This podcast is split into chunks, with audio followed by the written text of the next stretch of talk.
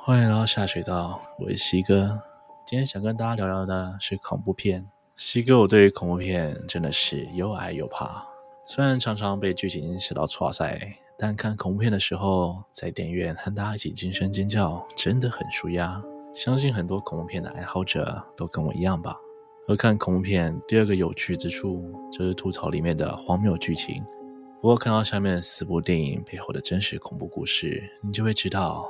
真实世界果然要比电影离奇可怕得多啊！《阴宅》是二零零五年在台湾上映的恐怖片，改编自美国历史上震惊社会的灭门血案，而凶手坚称是屋内的声音告诉他全家人都是魔鬼，他才会犯案。诡异的不止这件事情，这被灭门的一家人都没有挣扎逃跑的迹象，就好像在深沉的睡眠中惨遭毒手。不过，在他们的检验报告中，却检验不出任何药物反应。这些离奇的命案让附近的社区陷入了不平静。电影就从这种吊诡的氛围开始。而在这部电影拍摄期间，也发生了很多无法解释的事情。例如，很多演员和工作人员都开始莫名其妙的在半夜三点十五分一分不差的清醒，甚至持续了一段时间。每个晚上都是这样，仿佛有什么暗示一样。或许当时屋主在凌晨三点十五分时经历了什么邪门的事情吧。除了演员之外，在拍外景的影片开拍第一个星期，屋子附近的沙滩上就发现无名男尸是从海上漂上岸的，尸体已经被泡到肿胀变形。外景现场马上变成命案现场，真的非常难以想象啊！二零零五年在台湾上映的《驱魔》。改编自一位十九岁女孩被恶魔附身的真人真事。然而，诡异的事件在当时就被视为精神疾病。宗教与科学的对立让女孩饱受折磨好几年。最后，这起事件罕见的被天主教廷正式承认了，也派了神父去驱魔。然而，最后神父驱魔失败，还引起了许多争议。人们称这个恐怖的事件为安娜丽丝事件。而这让人不寒而栗的驱魔过程，还用相机跟录音的方式记录了下来，成为最真实的史料。电影倒叙的手法慢慢铺垫诡异气氛，整个附身驱魔的过程都逼真到不可思议。许多进场观影的观众们纷纷表示，看完后会起鸡皮疙瘩，气氛让人不寒而栗。而在这部鬼片里，演女主角艾米丽·罗斯的珍妮佛·卡本特。在拍摄期间，一直跟大家说，他的收音机会在半夜时重复的开开关关，而且持续了很长的时间。而每当收音机打开的时候，都只会播放同一首歌，是美国摇滚乐团 Pearl Jam Alive，而且只有一句歌词不断调整，那就是 I'm still alive，意思是我还活着。而到底是谁还活着？许多人都猜测是那个主角艾米丽·罗斯的本尊。安娜丽丝，而关于安娜丽丝事件背后所牵扯情节太过诡异。如果各位有兴趣，西哥也想做一集来和大家聊聊。大导演史蒂芬·史皮伯一九八二年的《鬼哭神嚎》三部曲是史上有名的鬼片之一。然而，这个比起剧情中的恐怖情节，演员与工作人员在片场遭遇的诡异事件，这些恐怖程度一点也不输剧情内容。这部片也被人们称为引起最重的恐怖片。电影里有一幕是恐怖小丑用绳子勒住小演员 Oliver Robbins 的画面，本来应该是安全的拍摄，但拍摄途中却阴错阳差的真的勒住了小演员的脖子，并且差点闹出人命。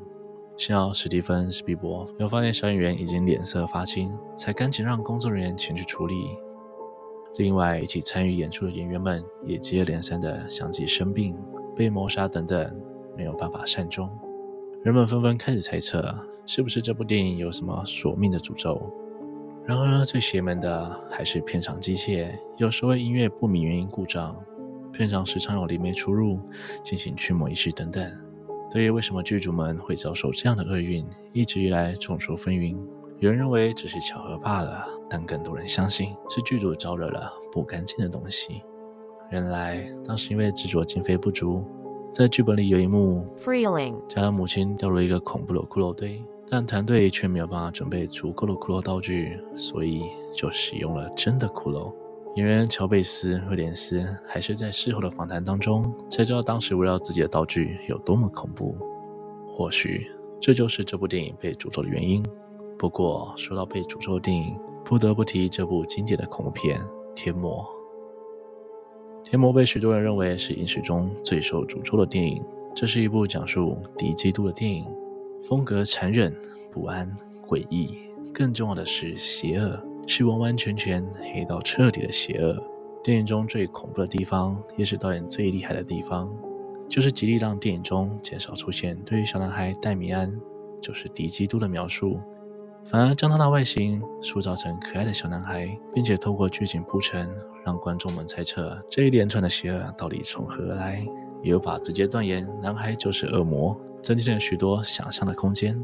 而这种极度暧昧的氛围，似乎也从戏里延伸到了戏外。没有人知道发生在天魔剧组人员与片场的事故是不是无形恶魔的作为，似乎一切都是不幸的巧合。只是这些不幸好像都在阻止或惩罚这部电影的工作人员们。首先是主演的格雷戈·莱比克搭乘飞机飞向英国拍戏时，他的飞机遭到雷击；当编剧搭飞机前往英国时，他的飞机同样也遭到雷击。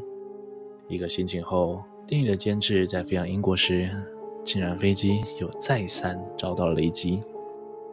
这三个人分别搭乘不同航空公司、不同时段。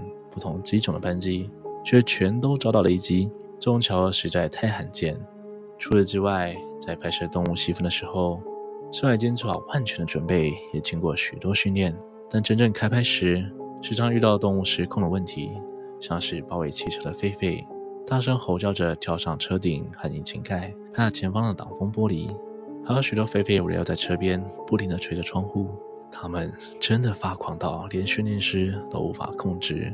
饰演母亲的利莱米克当场惊声尖叫，而另外一幕关于老虎的戏份时，一个年轻的工作人员以为自己在两个兽栏之间，没想到却误入了老虎的兽栏，老虎由上而下咬住了他的头颅，工作人员当场身亡。天魔里的戴米安也有用意识控制动物对其他人进行攻击的剧情片段，这起事件让当时剧组人员们心里都感觉毛毛的。最后，则是恐怖电影在七零年代出现的重大突破——断头剧情。在《天魔》中，有一个恐怖车祸桥段：一台载着大片玻璃的货车突然向后滑，车上的玻璃飞出，对准了后头的角色颈部。这个鲜血淋漓一幕，放到今日也是非常重的口味。而设计这个桥段的特效师，在这部电影杀青之后两个月，也遭遇到了严重的车祸。虽然他本人大难不死。但他身旁的朋友却没有这么好运，遭遇了和《天魔》电影情节中几乎一模一样的悲剧死亡。传说爬出车外的特效师看到路旁的告示牌上写的“距离澳门六十六点六公里”，澳门与《天魔》的片名相近，而六六六正是恶魔的象征。今天的故事就分享到这边，这些事情真的太过不可思议。许多恐怖片的背后故事，甚至比恐怖片本人还要恐怖。你们有没有听过更邪门的故事呢？欢迎在下面留言跟我分享。如果喜欢我的影片，请别忘了帮我按赞、订阅、分享，并且开启小铃铛，才会错过最新上片的通知哦。维西哥，我们下次见。